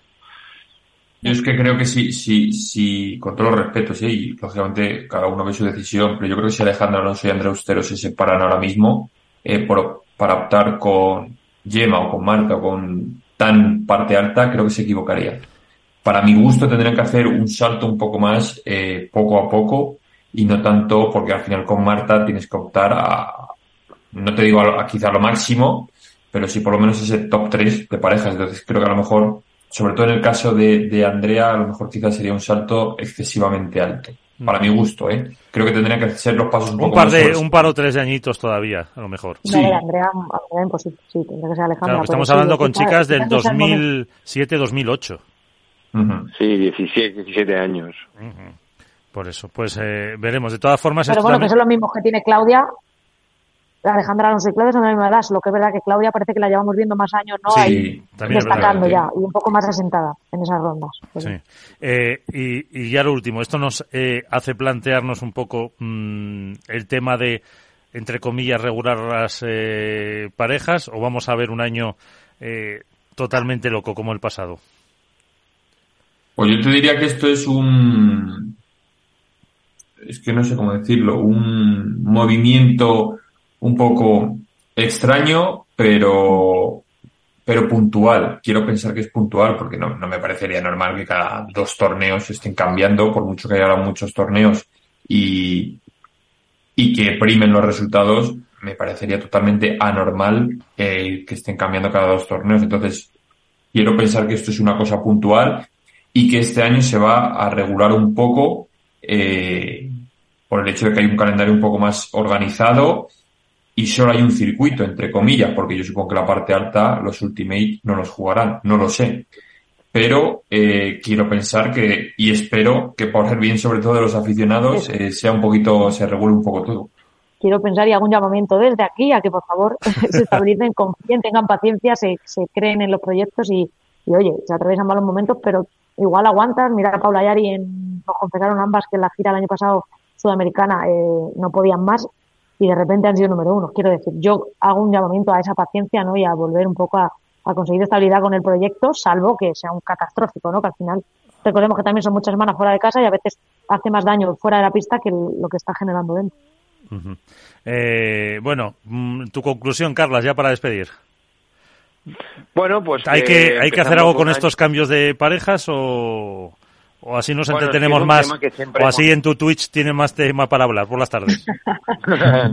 no, no, la verdad que esto va bien para tener contenido y tal, aunque de contenido de pádel nunca nos falta, pero esto es un tema muy muy recurrente a Miguel durante todos los años. La verdad que pero que, tan bueno, pronto que los bueno, es que no tan pronto tampoco, no no es lógico, no es lógico. Uh, pero bueno, ya se sabe cómo es este deporte, que no es únicamente un deporte. Para mí uh, es un deporte individual que se juega en parejas, ¿no?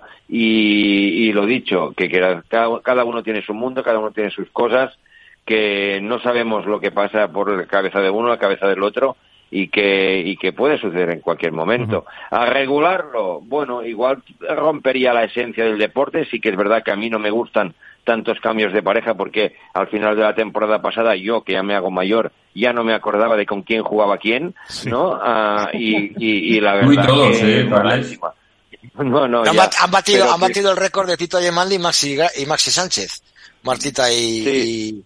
y, y Gemma, porque recuerda que Tito Ayemaldi y Maxi Sánchez rompieron después del primer torneo, hace unos años, sí, y ahora ya es en pretemporada. O sea, ya es en pretemporada. Ya, yo no sé, el, el, siguiente yo no sé cuándo va a ser. Sí. Pero bueno. Pero bueno. Eh, bueno, también, eh, eh, desde el punto de vista un poco empresarial, eh, fíjate si alguna compañía había puesto sus sponsors, su dinero para una pareja. No, no, no, está, Miguel. Que la hay, En la Hexagon Cup estaban los dos con. Tú fíjate, yo me pareció una incongruencia total. O sea, Gemma Triay aparecía con Adeslas, Marta Ortega aparecía con Adeslas y debajo de Adeslas, Quirón. Quirón. O sea, tota, la competencia. No, bueno, eh, a ver, tampoco exactamente. Eh, bueno, bueno, clínica, clínica Quirón, a ver, te lo digo por conocer. clínica, Quirón es un grupo privado, ¿no? no, es, un grupo privado que trabaja para Deslas, que, que aceptan en su hospital, pues eso, las mutuas sanitarias como como es, como es Adeslas. o IFAS, pero claro, pero ahora ¿qué?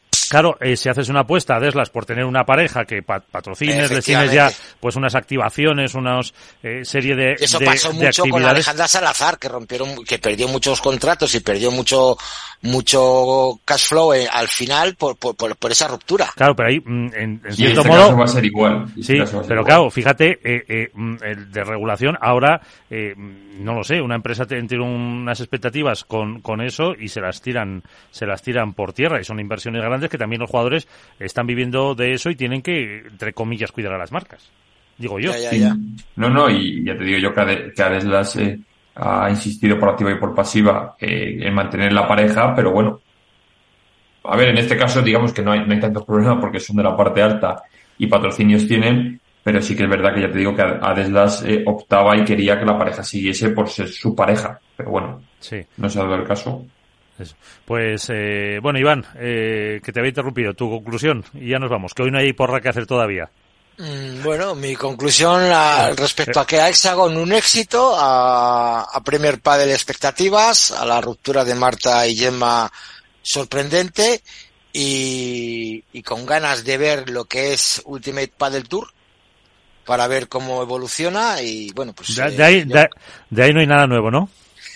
A ver, puedo decir a lo mejor lo que estaba hablando antes eh, Álvaro de la Federación Gallega de Padel. Eh, la Federación Gallega de Padel, al igual que otras federaciones eh, regionales, se involucran en muchos torneos, es lo que le estaba diciendo a, a, Álvaro, ¿no? La Federación eh, de Castilla y León también está metida en, en World Padel Tour aquí, ya aparece en los carteles, la Federación Gallega ha aparecido en los carteles de, de World Padel Tour, la Federación Valenciana también, y la madrileña, la de Madrid, entonces es una especie de colaboración. Yo sé eh, que o intentan a lo mejor eh, hablar con la FI para también estar dentro de ese paraguas, pero bueno, vamos a ver, todo se, se andará poco a poco y, vamos a ver si, si, si vamos a, La Coruña y descubrimos más cositas y nos cuentan más cosas. Pero bueno, mmm, yo lo que digo y lo que me llega es eso, que igual este grupo inversor han llegado como elefantes con, una cacharrería intentando hacerlo todo rápido, que lo dice Carles, y creo que alguien con sentido común tiene que hablarles lo que es el pádel mundial. Vienen de un mundo que saben mucho de motos, saben mucho de lucha libre, están metidos en la King Leagues eh, de, de, Ameri de, de, Sudamérica, mm. están metidos en otros, en otros deportes que sí que manejan, como el fútbol en México también, pero del pádel no tienen absolutamente ni idea. Y entonces, bueno, pues ahí se tienen que dejar asesorar por gente experimentada. Y no estoy hablando de la Federación Gallega de Padel, te puedo hablar de, de Álvaro, te puedo hablar de ti, de, de, de, de Mónica, de Carles o de mí o de Alberto Bote, de cualquier persona que ha estado vinculado en el mundo del pádel en España. Creo que eh, sabemos más de ellos que ellos de nosotros. Uh -huh. Eso está claro. Eh, Mónica, no sé si estás por ahí para despedir estoy por ahí para despedirme. Nada, eh, la conclusión es que tenemos muchas ganas de que llegue el pádel de una manera o de otra, porque al final eh, nos gusta y, oye, que surjan iniciativas como la Hexagon, como Ultimate Padel Tour, eh, que está empezando y que a ver qué tal, eh, creo que es bueno para el deporte, así que agradecida y a que nos sigamos viendo compañeros por aquí por la radio o por donde sea. Eso es, y gracias por eh, que yo creo que hemos pasado un rato entretenido hablando de pádel. Eh, Álvaro, Carlas, eh, Iván y Mónica, muchísimas gracias y hasta la próxima. Pues Muchas un abrazo gracias. Un saludo y hasta la semana que viene. Adiós. Adiós. Adiós. Pues nosotros nos vamos, eh, ponemos punto y final a este primer programa de la temporada en el que yo creo que hemos dado un repaso a lo que puede ser el año, a ese eh, UPT que comienza la semana que viene en eh, Coruña y a lo que ha sido la Hexagon Cup, eh, un experimento que ha abierto la temporada padelera con su director de Relaciones Institucionales, Carlos Almazán. Nos vamos con Félix Franco y Víctor Nieva en la parte técnica. Que sean felices, jueguen mucho. Hasta el próximo programa. Adiós.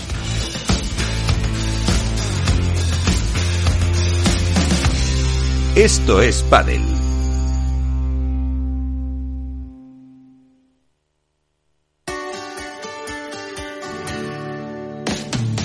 Todos los viernes a la una de la tarde en Capital Radio tienes una cita con Humanos en la Oficina, el programa de radio más divertido y de mayor influencia en el mundo del capital humano, donde las empresas y organizaciones dan voz al talento que trabaja día a día en la oficina. Un formato pionero creado por el galardonado speaker internacional Miguel Ángel Pérez Laguna.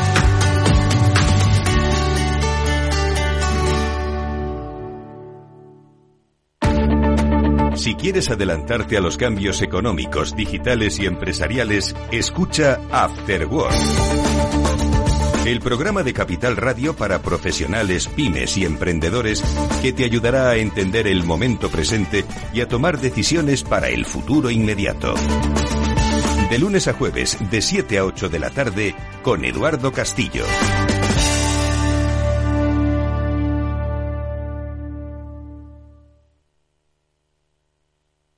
Capital Radio. Siente la economía.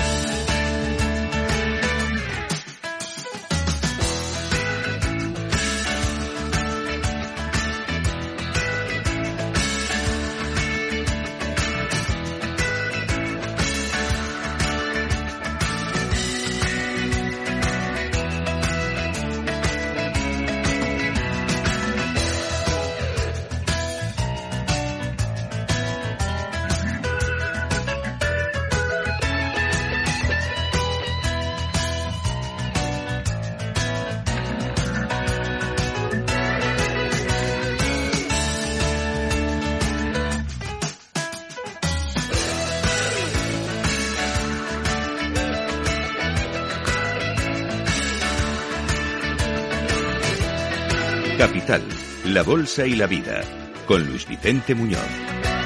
Y aquí empezamos de nuevo el tiempo dedicado en Capital Radio al mentoring.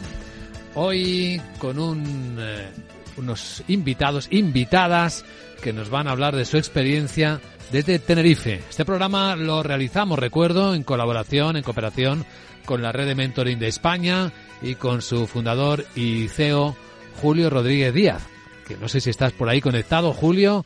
Buenos días, Julio. Pues por alguna razón creo que no. Estoy seguro de que esté conectado, parece que no. Pero sí están nuestras invitadas. Nos acompañan Débora Pero Sanz, que es directora de proyectos en una consultora tecnológica multinacional, es ingeniera de telecomunicaciones, apasionada de la tecnología, el mentoring y también el coaching como hobby. Débora, bienvenida, ¿cómo estás? ¿Qué tal? Muy buenos días desde Tenerife, como comentabas, desde Canarias. Muchas gracias por, la invitación al, programa. Un placer saludarte.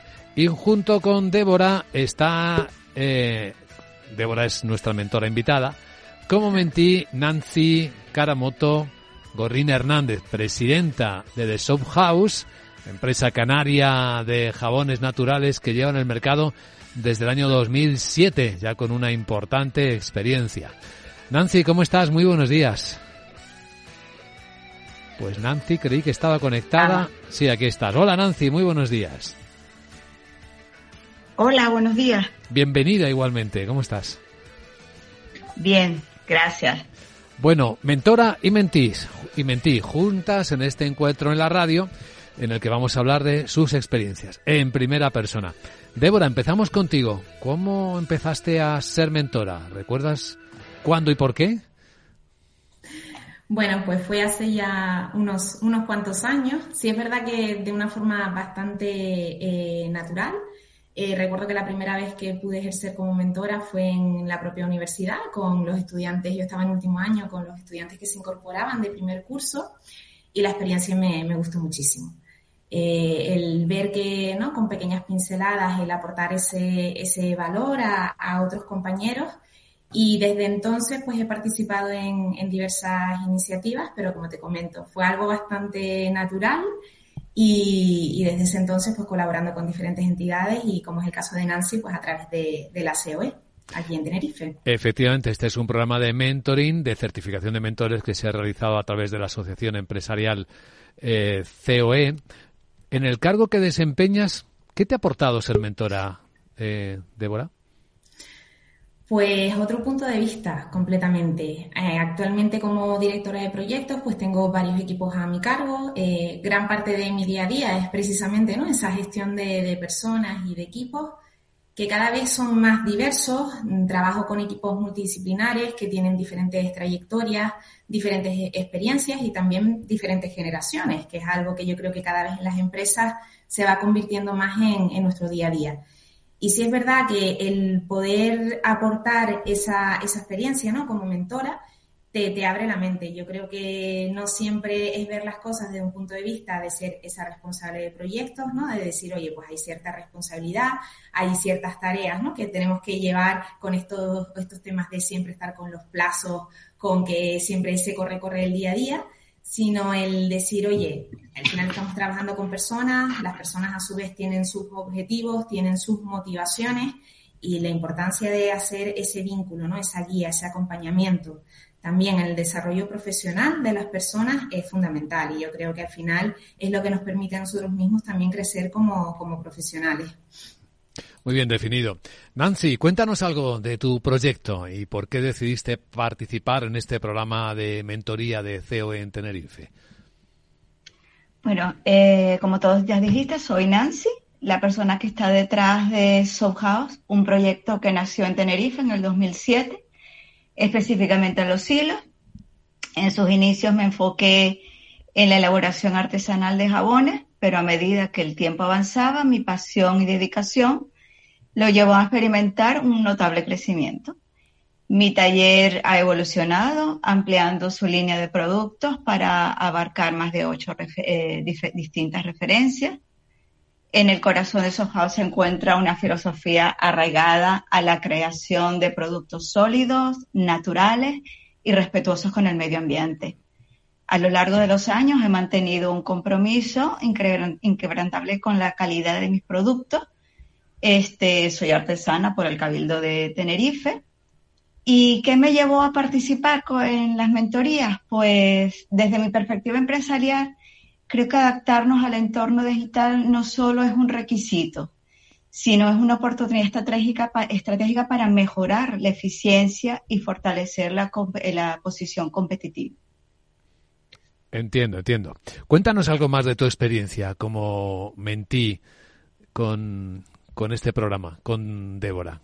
¿Qué te ha aportado personalmente y qué te ha aportado a efectos profesionales? Pues la mentorización se, se, presentó como una herramienta muy valiosa para guiar y potenciar el proceso de transformación digital en beneficio de un futuro empresarial más sólido y, y competitivo. Este, ¿Qué me llevo de la experiencia? Pues sobre todo un gran aprendizaje, desarrollo eh, con Débora aproveché la experiencia al máximo porque es una persona con amplios conocimientos, una gran trayectoria y pues mm, en conclusión, ¿qué me aportó la mentorización? Pues habilidades específicas y sobre todo estrategias empresariales a nivel digital. Bueno, guardando la confidencialidad debida, eh, Débora, ¿puedes explicarnos cómo comenzó el proceso, tu relación con Nancy? ¿Qué es lo primero que empezasteis a hacer en el trabajo juntas? Pues tengo que decir que el proyecto de, Nancy, ¿no? A mí una de las cuestiones que me sorprendió es que, bueno, como saben, en la mentoría no solo tratamos o no solo tenemos casuísticas de emprendedores que están arrancando su, sus proyectos ¿no? empresariales, sino en el caso de Nancy contábamos con, oye, una trayectoria, una experiencia, además, como yo comentaba muchas veces con ella, ¿no? Esa eh, esa supervivencia en el tejido empresarial canario, que no es nada fácil, además eh, nos pilló el COVID de por medio y, bueno, no solo ha sabido mantenerse, sino también tener esa, seguir incrementando su éxito. Entonces, muchas veces en las mentorías, eh, simplemente teniendo esas conversaciones de valor con nuestros mentís, ellos mismos se dan cuenta ¿no? de determinadas herramientas o, de, pequeños cambios que pueden poner en, marcha. En el caso de, Nancy, pues nos centramos, como bien ha comentado ella, en todo lo que es la parte de herramientas desde el punto de vista digital y tecnológico que podían aportar en su día a día pues el ahorrar tiempo, el tener una mayor eficacia y eficiencia en determinados procesos que estábamos haciendo en ese día a día pequeños cambios, no estamos hablando porque, como digo, la trayectoria de Nancy también es bastante consolidada en esa línea y no implicó el, hacer grandes cambios, pero sí el, sobre todo, pararnos a pensar, que a veces es algo que, nos cuesta, ¿no? Porque el día a día pues nos come, entonces pararnos a pensar y ver las cosas y decir, oye, si yo hago esto, ¿cuál es el ahorro de tiempo que me va a suponer? Yo creo que ahí fue las principales líneas de trabajo que seguimos en el caso de Nancy. Claro, entiendo, Nancy, que por lo tanto tus necesidades eran la digitalización, ¿no? Llevas, tienes muchísima experiencia en tu compañía, pero querías eh, estar lo más cerca posible de eso, de ese desafío